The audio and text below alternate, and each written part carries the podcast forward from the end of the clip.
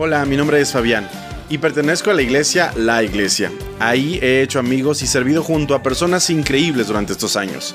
He escuchado sus historias y anécdotas y he encontrado lecciones muy valiosas. Por eso he decidido grabar estas conversaciones para que tú puedas escucharlas. Porque la iglesia son las personas que se reúnen y no los muros que la construyen. ¡Comenzamos!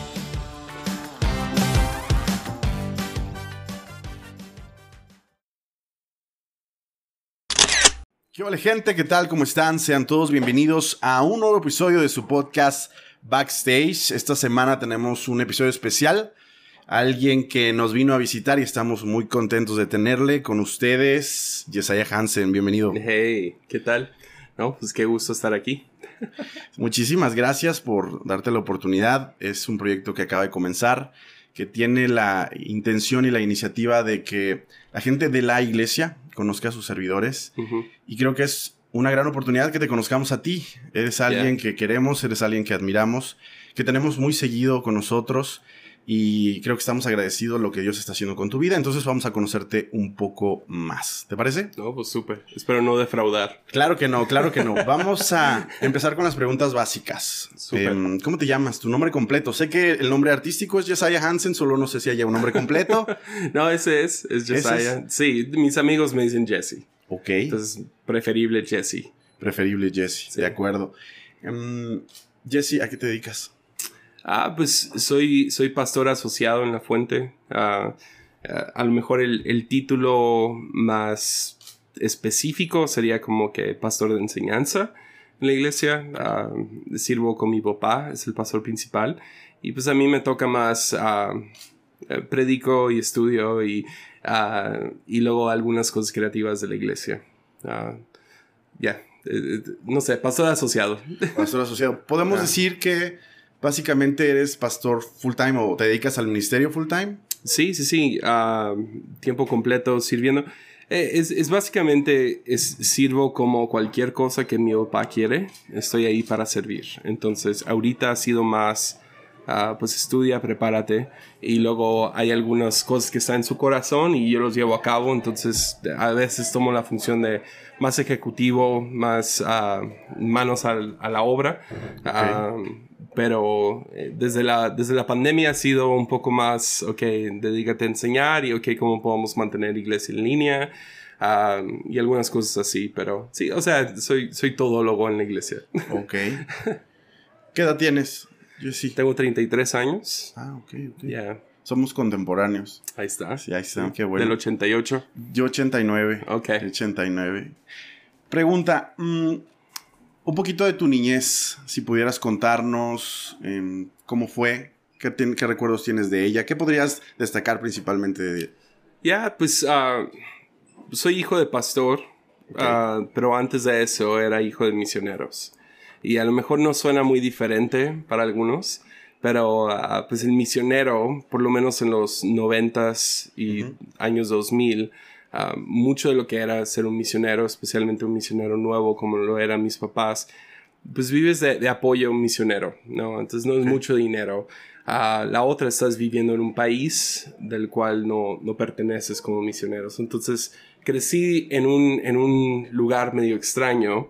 Una, uh, pues se vinieron a administrar ranchos principalmente, o sea, pueblos y ranchos en Sinaloa. Entonces, mucho de mi niñez fue en San Ignacio, Sinaloa, y en la Cruz de Lota, y diferentes pueblitos como ah, Rosario, en Nayarit, y cerca de Mazatlán. O sea, Mazatlán era como que la, la base, y de ahí nos movíamos a diferentes lugares, cofradías, sino otro. donde pues pasábamos dos, tres semanas y luego nos íbamos a otro, dos, tres semanas y había cinco, cinco iglesias que mi papá estaba medio ¿Liderando? Ya, liderando, plantando. Y la idea era, uh, mi papá como misionero, pues dijo, no, yo no voy a pastorear estas iglesias, voy a levantar a pastores para estas iglesias y mi obra es nomás entrar a lugares donde nadie más quiere. Y uh, entonces mucho, mucho de mi infancia fue en, en ranchos y en pueblos, uh, tomando coca en bolsa y tomando coca en bolsa. escuchando el megáfono del pueblo cuando entraba una llamada para alguien, ¿no? Y corriendo descalzo al río para nadar, o sea, ya, Una vida, una infancia bonita. Ya, ah, sí, podrías decir eso. Ah, muy, muy, sí, de, de pueblo. Creo que las... Y era el gringo en el pueblo. Ok, eh, justamente eso que, que mencionas es mi siguiente pregunta. El hecho de que tú seas hijo de misioneros, normalmente en México tenemos la idea de que los misioneros son eh, americanos. ¿Ese es el caso? ¿Tus papás son Sí, americanos? mis papás son americanos. Mi papá es de Seattle, mi mamá es de San Francisco. Ok, ¿tú eres americano? Yo nací en Seattle y soy adoptado. Entonces, a, los, a los días de haber nacido, ah, mis papás me adoptaron y a los meses nos venimos a México. Entonces, yo, yo nací en Estados Unidos, soy criado en México, pero, por, pero criado por americanos, ¿no? Entonces, por eso también tengo un poco de acento, aunque considero español mi lenguaje principal. Ok. Ah, aunque sí hablo inglés, pero lo hablo, lo hablo con buen acento, pero mucho. bueno, es, creo que es normal, ¿no? Yeah. Pregunta. mm, entonces, tus, tus padres biológicos también son americanos. O sea, tú eres americano Sí, mis- 100%. Mis padres biológicos, sí. son americanos. Ok. Dices que inmediatamente te tuvieron, se vinieron a México. Entonces, prácticamente, Sí, son mis papás. tú Ah, eres mexicano. sí, Diego y Mari Jo los De crianza. Sí. Sí, sí. Ok, qué genial. Sí, y ellos son mis papás. O sea, mis, mis padres biológicos. Conocí a mi papá biológico una vez. A mi madre biológica tengo un poco de relación, pero no la he visto por cinco años ahorita. Ah, y luego la última vez que la vi, ah, llevaba cinco años que no la veía antes de eso. Ok. Entonces, no, no es como que llevo una relación muy cercana a ella. Tampoco. Escuché alguna vez esa historia. No sé si fue en un podcast o en una predicación. Ujú. La escuché, escuché la primera vez que tuviste contacto con tu padre. Sé que no fue una situación con- fácil, Yeah. eh, pero, pero es una historia impactante. No sí, sé. no, la, la- la verdad es que Dios me rescató de, de- de esa situación. Ah, mi pa- mi- mis dos padres siendo drogadictos, ah, mi padre siendo drogadicto, ah, o sea, murió hace poco y, ah, y mucho tuvo que ver con, con su droga. Murió de COVID, pero fue, llevaba muchos años con muchos problemas de salud por las drogas, específicamente a heroína, que es casi imposible de, de, de salir de eso. Entonces, nomás lo conocí una vez, ah, no, no me acuerdo al 100 de todo, porque estaba chico, pero... Y mi madre sí pudo vencer las drogas, por lo que parece, ah, pero sí, no, no vive en la mejor situación. Sé que cuando tú ya tenías conciencia ya tenías padres adoptivos, Sí, pero ¿crees que hubo algún efecto de- en, en eso, en el hecho de tener padres adoptivos? O sea, ¿crees que tú, que tú eres diferente por eso? O... Ah, pues traumas hay, o sea, traumas, eh, ah, la manera que me describo es, ah, soy, soy hijo de pastores, hijo de misioneros, adoptado y educado en casa. Entonces, ah, ser hijo de, de- de pastores es, ah, no tienes amigos ni dentro de la iglesia ni fuera de ella. Ah, es difícil hacerte amigos porque pues eres el hijo del pastor y nadie quiere, Es complicado. nadie quiere ser- hacer vagancias contigo. Ah, Porque eres el primero en ser detectado. Exacto. Luego ser hijo de misionero significa que no soy... Perdón, No ando batallando con una gripa. No soy de ningún país. ¿Cómo que no eres de ningún O sea, no... Nunca... al- no soy mexicano al 100. Ah, tampoco soy americano. Ah, Cuando voy a Estados Unidos me siento fuera de... Y cuando en Y México. cuando estoy en México soy el gringo, ¿no? Mm. Ah, luego ser adoptado, ah, no, soy, no soy muy cercano a, mi, a la familia extendida. No, nunca me aceptaron como uno de los primos o uno de los sobrinos. Y fue pues lamentable, ¿no? Ah, Pero tampoco hay mucha cercanía, me imagino, porque esa familia extendida está en Estados está en Unidos. Estados Unidos. Ya. Y tú vives el 90% de tu tiempo aquí en México. Ah, 99. Ah, bueno. Ya, ah, pero, pero sí, igual. O sea, yo me acuerdo una vez salieron los primos y mi, uno de mis primos dijo, ¿y Jesse va a venir? Y mi tía le dijo, no, él no es un primo de, de veras. no es tu primo de verdad. y ah, entonces, sí, había eso. Y luego ser ah, educado en casa también creó un poco de... Eh, Eso no lo entiendo. Todos creo que somos educados en casa, ¿no? ¿O, o te Eh, refieres eh, a homeschool? Homeschool. Ah, ok. Sí, sí, Ok, sí. ok, ok. O sea, no fuiste a una escuela No fui, pública. no, fui, O fui privada, como pues. dos años en la primaria, pero pues no, no, no tuvo el impacto que o sea, el impacto de ser educado en casa le gana a... A, dos años. A dos años en la primaria. Entonces, ya, o sea, socialmente sé que soy un poco extraño y, y a lo mejor viene de, de algunos de esos traumas, uh, de, crecer fuera de, ¿no? De, de estar siempre en los márgenes de, de cualquier circulito. ¿Quién, quién fue tu, tu círculo social cuando eras niño? O sea, entiendo mm. tus padres, evidentemente, pero eh, ¿había algunos niños con los que tú tuvieras esa cercanía? No. Digo, siempre que, siempre que vas a un pueblo hay niños, ¿no? O hay adolescentes, gente con... A lo mejor puedes jugar fútbol, no sé. Sí, o sea, ah, la verdad, si soy honesto, mi primer amiga fue Mimi, con quien estoy casado. O sea, fue ella. Ah, fuera de eso, había gente con la que me juntaba, pero realmente mis mejores amigos eran películas y mi guitarra. Uh, era ¿Eres músico? Ah, era. Nunca me salió muy bien. Entonces, ah, pero, pero sí me... me eh, ahí es donde me, me entregué, ¿no? Al, al, arte, más que nada. Siempre he sido fan del arte, nunca me ha salido, pero me gusta mucho y... y pero sí, tomó fue como, fue después de conocer a Mimi que empecé a desarrollar amistades, o sea, que ya considero amigos reales. sí, había amigos, había conocidos, había gente con la que me juntaba, ah, pero te digo, era por esas cuatro cosas que nunca encontré como que quién es mi gente, ah, cuál es mi tribu. Entonces, es, es, una necesidad básica en la adolescencia, ¿no? Ya, ah, podrías decirlo, creo que creo que Dios hace que todas las cosas funcionen para bien. Entonces no digo estas cosas como de, ah, pobre de mí. Más bien, ah, creo que Dios usa esas cosas para darte perspectiva.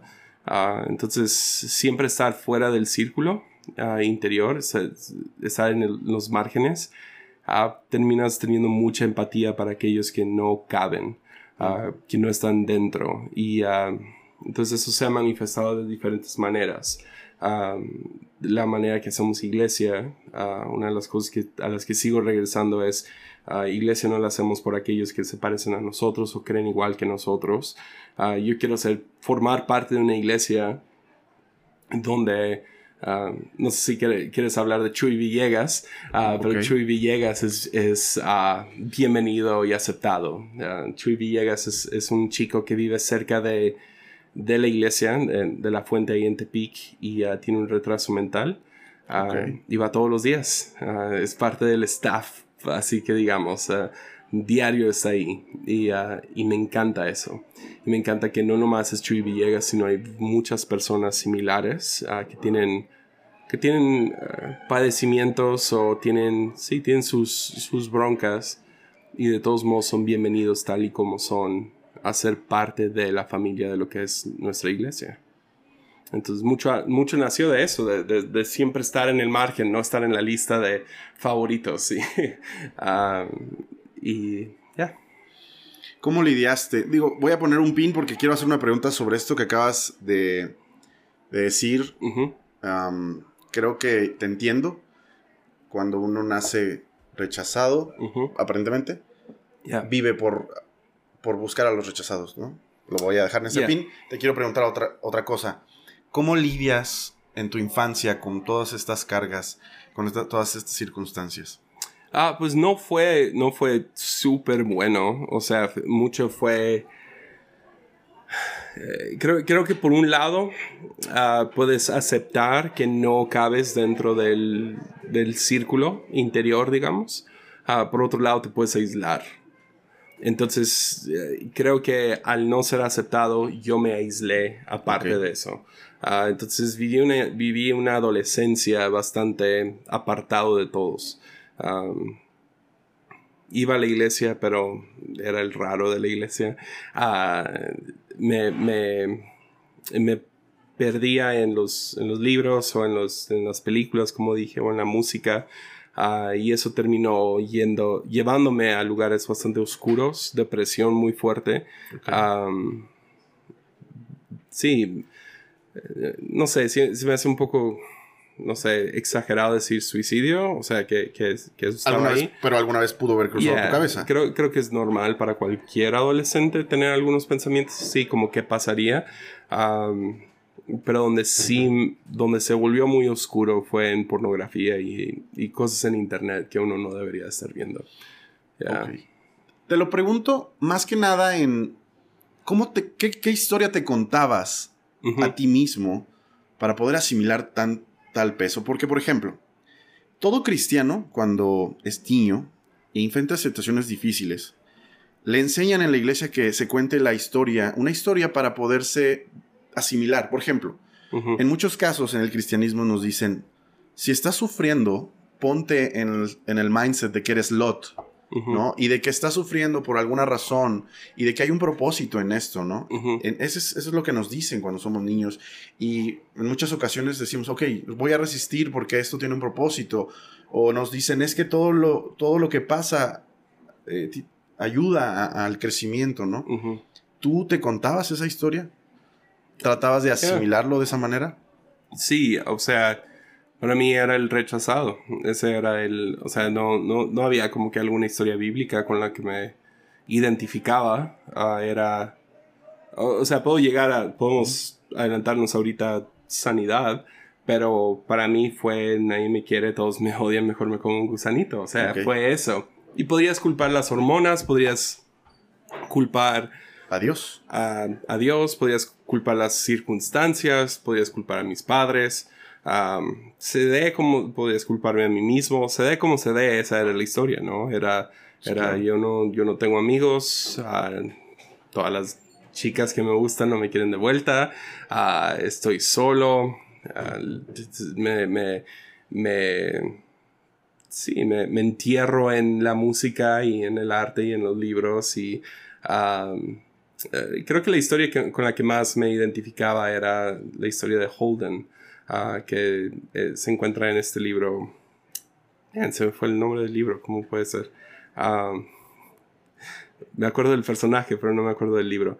Pero am, man, se me fue el nombre del libro. No te preocupes.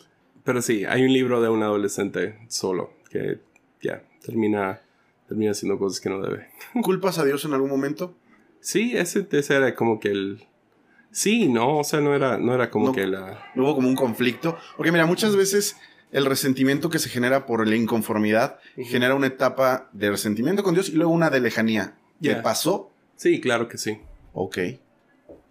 Y esa, esa etapa de lejanía, podríamos hablar más o menos cuántos años tú tuviste y qué edad, eh, en qué edad estabas. Ah, pues yo creo que fue todo como que... Empecé a agarrar más conciencia como a los 10, 11 años, ¿no? Ok. O sea, toda la infancia fue pues en, fue, fue moviéndonos de lugar en lugar.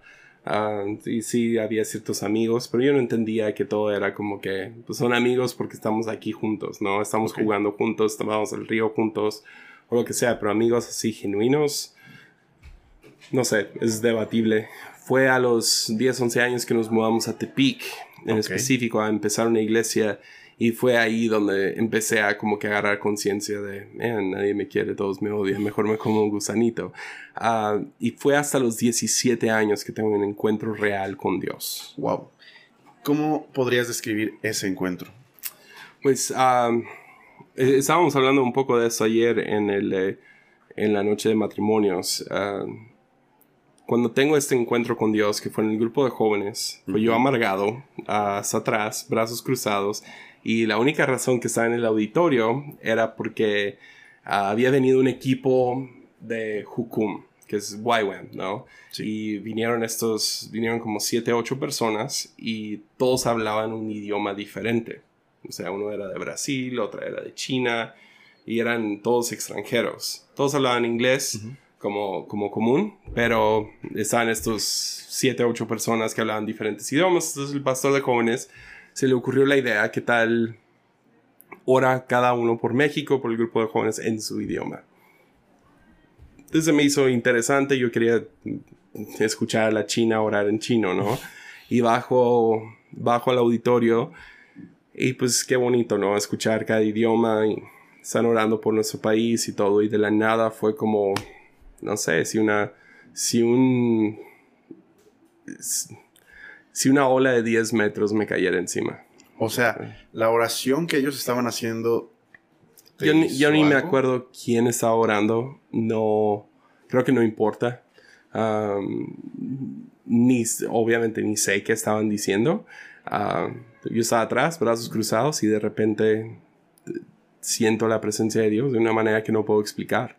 Y ah, caigo al piso, todo tiene sentido, soy lejos de Dios, me siento como, como una cucaracha ante la presencia de Dios y siento un gran peso sobre mí. Y yo pienso, me acuerdo pensando, ahí viene Dios a aplastarme como la cucaracha que soy. Ese fue mi pensamiento. Solo para... ¿Miedo? ¿Hubo miedo en ese momento? Ya, claro. Y solo para darme cuenta que era un abrazo, la presión que sentía. Y fue la gracia de Dios y uh, estoy aquí, te amo y creo en ti, bla, bla, bla. Y tengo todo un momento ahí, algunas cosas que, ah, que sentí que iban a pasar en mi vida, que pues no han pasado al 100, pero sé que para allá va. Y, uh, y me levanto del piso esa noche, un hombre cambiado, completamente cambiado. ¿Podríamos decir que esta fue tu primera experiencia de ese tipo con Dios? había experimentado otras cositas, pero nada así. O sea, acuerdo una vez orando por una visión y recibí una visión, había tenido sueños, había tenido como que, ah, me llegó tal palabra, porque pues iba a la iglesia, ¿no? Soy el hijo del pastor, tengo que ir. Claro. Ah, pero nada así, nada así de genuino, nada así de real, nada así de innegable. Ah, que obviamente si yo me si yo me pongo lógico lo que sea podría desatarlo o lo que sea podría argumentar ah fue la Sí, un éxtasis momentáneo porque no había comido, más. Exacto, podría ser todo eso, pero he decidido creer que fue un fue Dios y fue una experiencia que a lo mejor voy, voy haciendo un poco más romántico con lo que pasa el tiempo y los años, pero ah, es una memoria que, que, mantengo firme, o sea, ah, no creo que si alguien me hubiera tomado video durante ese tiempo yo podría enseñarlo y cambiar la perspectiva de gente, pero fue algo interno que no puedo explicar. Algo pasó ese día en ese suelo que me transformó para siempre. Y lo que sucedió fue, al tener ese momento, algo se sanó entre yo y otros. Ok. Y eh, eso es lo que estuve hablando ayer. Es, creo que todo problema con nuestro prójimo es un reflejo de un problema que tenemos con Dios. Sí, sí, te escuché. Entonces, cuando, cuando eso sucede, cuando tengo este encuentro, me, me, como que las cosas se arreglan con Dios, de la nada amo a gente otra vez. Aunque sigo siendo alguien que siempre está en los márgenes y... Ah, sí, no, no, no, no te volviste este osito cariñosito en ese momento, ¿sí? Ah, sí, no, o sea, llegó un aprecio por humanos, por seres humanos y no, no sé, había cierta, porque ves, yo era, es difícil de describir qué tan feo se había vuelto mi vida, o sea, creo que gente entiende hoy más, más que antes, ah, o sea, antes explicaba, es que vi cosas muy oscuras en internet y, uh, y, creo que gente pensaba, ah, pornografía. Y ya, pero era... Hay más allá. Eh, ¿no? no, quiero entrar a lo grotesco que era, pero se imaginarán lo que estaba viendo diario. Uh, y sí, o sea, creo en lo que Jesús dice, que, que, nuestros ojos son, son las ventanas al alma. Y yo estaba metiendo cosas muy oscuras y estaba oscureciendo mi corazón. Y, uh, ¿Había culpa en, en tu vida porque... Yo creo que una de las cosas que lidia una persona, un joven, porque esto seguramente lo va a escuchar algún teen, un teen cristiano que tiene problemas con lo que consume de internet, es que sabe que lo que está haciendo está mal. Ya. Y no puede a veces detenerse por su condición, por lo que tú quieras. y, viven con culpa durante muchos años, ¿no? Entonces, ¿cómo podrías, cómo lidiabas o cómo le hacías con eso? Ah, pues, o sea, era, era un un ciclo vicioso, o sea, que me llevaba a sentirme más peor y entre más peor me sentía, más lo hacía. Entonces, o sea, es el, es el típico ya que. O sea, yo tenía mis demonios, o sea, es la manera que yo lo describiría. Serían mis, mis demonios que me estaban poco a poco poseyendo. Y de la nada fui libre. Y no fue un gran exorcismo y no fue. No hablé en otros idiomas y no se me cae. Es más, nadie oró por mí. No giró tu cabeza. No, no vomité. Pero fui libre ese, esa noche. Yo estoy seguro, perdón, sí, que hay una gran cantidad de chicos que anhelan ese momento. Que claman a Dios por tener ese momento y que sus vidas cambien. No a todos tienen el privilegio de tener un momento específico en el que saben que algo se transformó en su vida. Y tú, y sé que hay personas que lo logran vivir. En este caso eres tú. No sé qué tanto cambio hubo al día siguiente o si todavía fue un proceso. No, fue un proceso, definitivamente. Ok. Ya, pero todo comenzó con una experiencia. Con ese día. Ya, yo ni, no sé, no lo puedo explicar y yo no sé por qué no le sucede a todos. Ah, yo, yo, vivo con la confianza de que Dios quiere con todos y sé que antes de eso sí, yo me sentía muy arrepentido y hubo momentos que sí iba con Dios y pasaba al frente por oración y nada pasaba, no me regresaba a mi vieja vida. Algo sucedió ese día. Ese día, no sé, no creo que tuvo nada que ver conmigo. yo, yo bajé cínico y ya, ya me había entregado mucho de esto. pero Dios hizo, hizo algo en mi vida ese día que terminó ahora lo puedo llamar un milagro. Sí fue un proceso, tuve que hablar con mis papás, que fue una de las conversaciones más vergonzosas. Sí, claro. Ah, y ellos me ayudaron con mucho del proceso. Yo entiendo que no todos tienen papás que, pueden, que podrían ayudarles así. Uh, sé que, bueno, otra cosa fue que no, no teníamos smartphones. El iPhone no existía en ese entonces, entonces no, no era como que ah, me escondo aquí con mi celular. Ah, era una compu, entonces literal podía sacar la compu de mi cuarto. Ponerla en la sala o en el comedor. Uh, estar bajo vigilancia de otros cuando lo usaba. Ah, y, y no, no ha sido como que una... No es como que, ah, tentación se fue, fui libre, uh, todo chido. No, ha sido un proceso... Es, es, es, como, como los 12 pasos. Es una vez alcohólico, siempre alcohólico. ¿Crees eso? Yo tengo un pequeño conflicto con eso, Jesse. Creo que que, bueno, es que tengo la convicción de que puedo ser ex alcohólico o ex consumidor de pornografía o ex... Eh, porque si no, pues no, es el Dios en el que creo, ¿no? Creo que Dios puede transformar eso. Y oigo muchas personas que lo manifiestan de la misma manera, ¿no? Entiendo que hay que ser prudentes y que alguien que haya tenido alcoholismo no puede decir, ay, voy a poner una vinatería porque ya no tengo el problema, ¿no? Sí lo entiendo de esa manera completamente, la prudencia a partir de ahí, porque sabes que fue un área delicada en tu vida, pero podríamos ser ex alcohólicos, ex consumidores de pornografía, ex, ex violentos, ex tóxicos. Ah. o sea, depende de la perspectiva, ¿no? O sea, creo que... O sea, por un lado podrías mirar a alguien que no, que no ha tomado una gota de alcohol en 30 años y decir, ah, pues es exalcohólico. Pero al mismo tiempo, si esa persona empieza a confiarse, no sé. O sea, tú sabes dónde están, tú sabes dónde están tus límites. Entonces, para mí, uno de los límites grandes fue eso, fue Internet.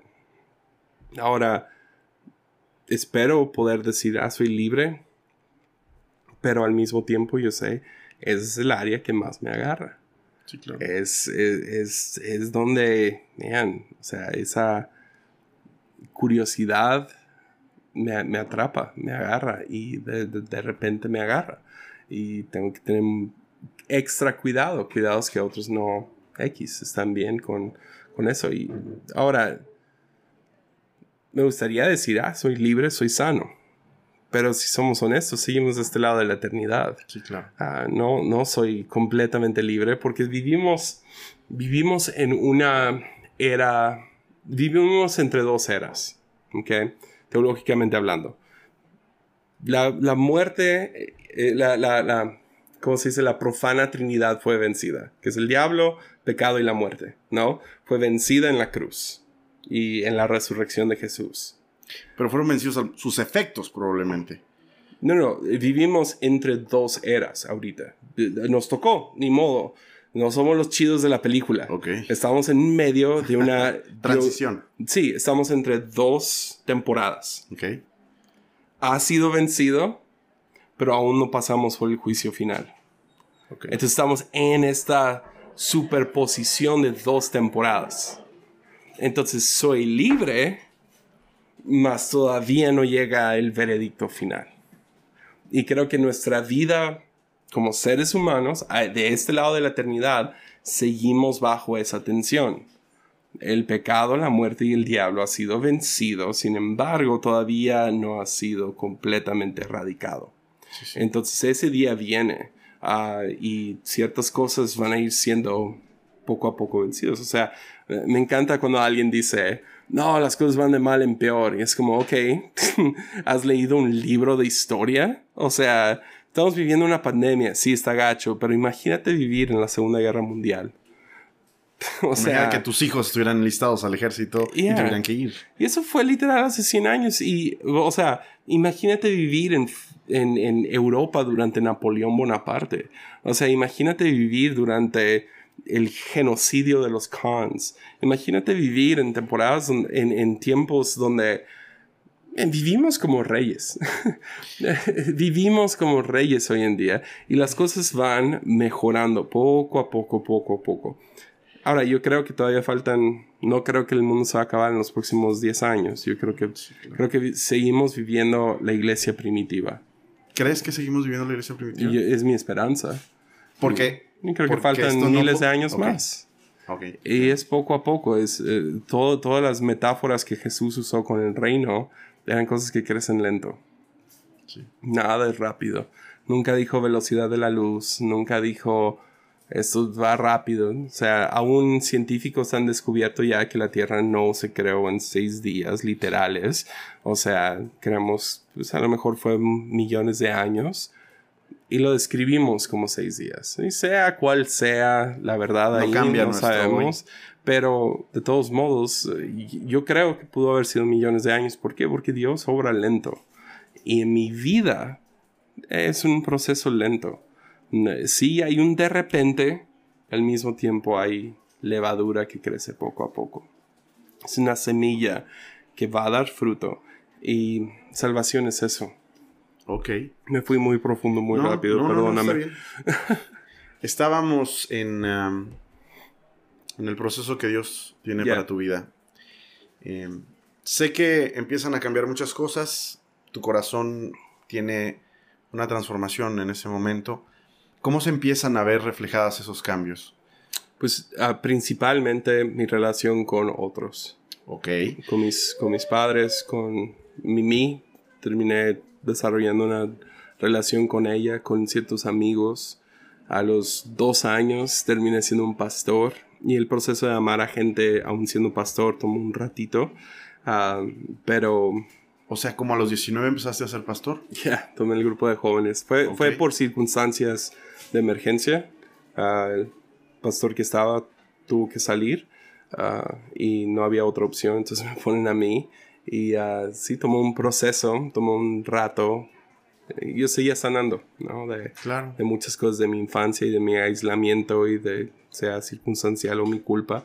Ah, combinación de los dos, pero fue poco a poco sanándose y ah, yo creo que tomó unos, qué pena, pero tomó unos 4 o 5 años como pastor realmente amar a gente. Ok. Ah, dado que a los 17 tengo ese encuentro, entonces agregarle unos 7 años más, entonces 24, 25, ah, yo estoy todavía aprendiendo a dar, a, a amar. Y si somos honestos, tengo 33 ahorita, sigo aprendiendo a amar. Yo, yo no, yo no me juzgaría si fuera tú tan duro como percibo que lo haces, porque hay muchas historias en la Biblia de personas que convivieron directamente con Jesús y años después todavía se veían áreas de su vida que tenían muchas oportunidades. De hecho, recientemente tú hice un estudio sobre Pedro y. Pedro es el vivo ejemplo de alguien que come, duerme y quizá iba al baño junto con Jesús y probablemente su vida gritaba una falta de entendimiento de- del propósito. Incluso años después, Yep. como líder de la iglesia, Yeah. comete dos, tres Siendo racista y Ajá, cosas así. exactamente. Yeah. Entonces, no deberíamos juzgarnos, ¿no? Al Yeah. final, eh, su vida la termina dando, dándola para Dios, ter- termina muriendo para el Evangelio. ¿no? Y, Y en esencia por otros también. Ah, O sea, similar a, o sea, muere similar a Jesús, dando su vida por otros. entonces creo que nadie que esté en el ministerio y sepa que su vida está en un proceso debería avergonzarse de, eso- de Yep. ello. Creo que vergüenza debería darnos no permitirnos entrar en ese proceso, ¿no? Yeah. La Biblia habla de que quien no va a la luz es el quien tiene el verdadero problema. Y quien está bajo la luz, ok, es quien realmente debería preocuparse. Yeah. Platícanos un poquito más. Am, ¿Cuáles fueron las razones por las que empezaste a decidir hacer lo que hoy haces? Sé que eh, hace rato lo mencionaste y tomo el mismo pin eh, que dejamos hace rato colgado. Viniendo del contexto que tú tienes, obviamente buscas ir tras esas personas que parecen no, no encajar. Eso es, creo, una de las principales razones. Pero si tú pudieras complementar esto, ¿cuáles serían las razones por las que hoy haces lo que haces para la iglesia? Ya, pues pastorear es lo que sigo aprendiendo a hacer. Creo que mi, si tomara los cinco ministerios, creo que donde la- los dos que do- donde Dios, no sé, me ha, me ha dado la gracia es maestro y profeta. Que yo pueda levantarme con un, con un espejo y poder mostrarle a otros su vida o, no sé, declarar cosas de parte de Dios. Maestro poder enseñar. Ah, eso es como que hay una gracia sobre eso. Pastorear es algo que sigo aprendiendo a hacer. Gracias a, a- a mi papá y a Eugene Peterson. Ellos dos son, han sido mis maestros en pastorear.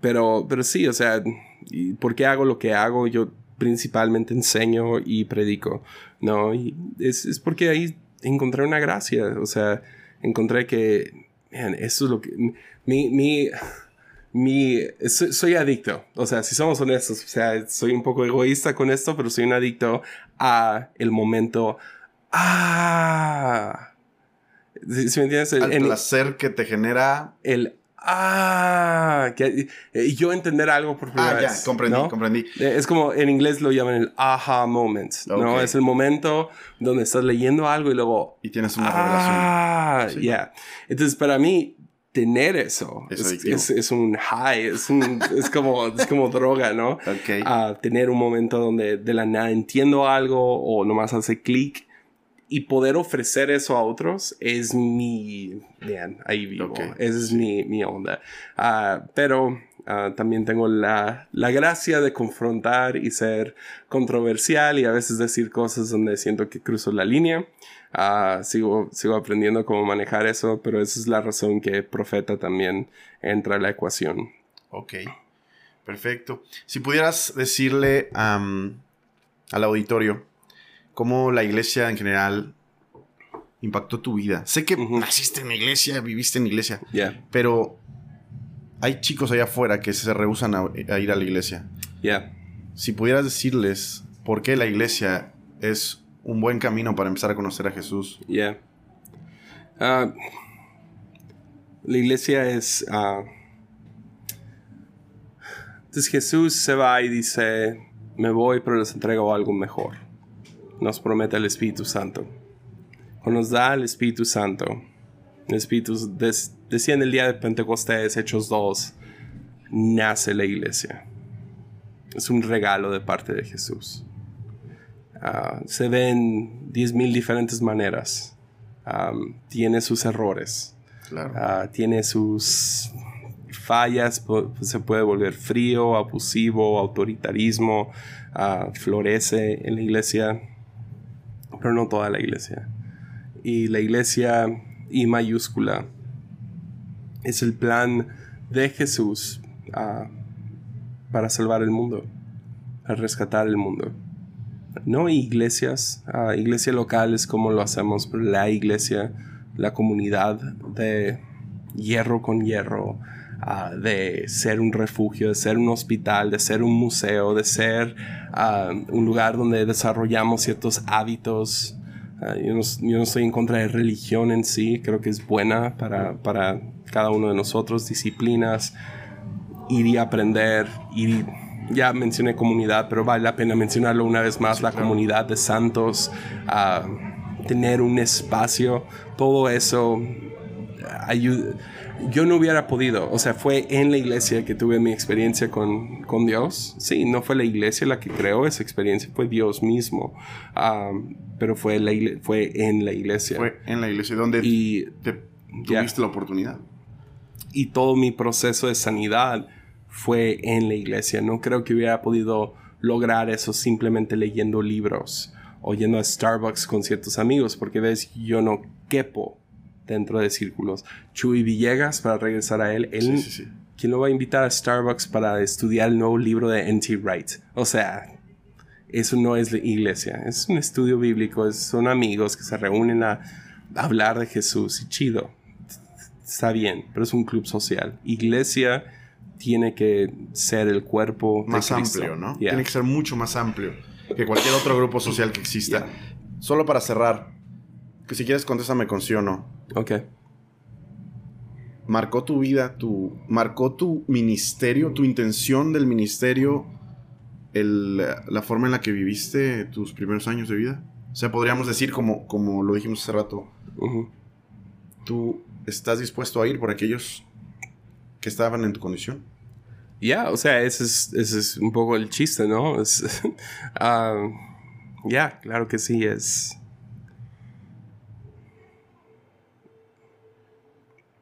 Ya, es... Uh, ¿Cómo lo digo? Saliste de ahí, ¿no? Y parte de eso te da miedo regresar.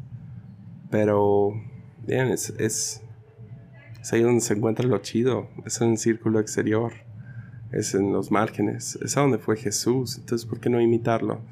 Ir por aquellos que, no sé, Jesús fue y tocó a leprosos, habló con mujeres cuestionables, ah, estuvo con los cobradores de impuestos, con los soldados romanos.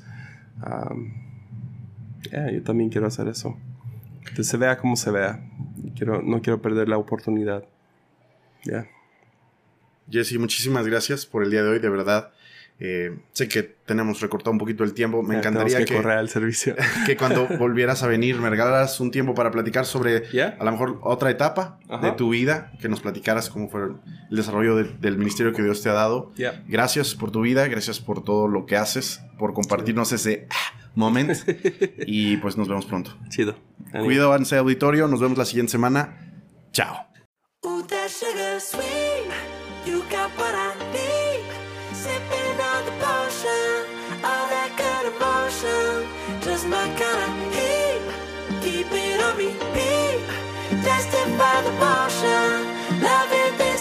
It up, it up, it up, sweet. Every time.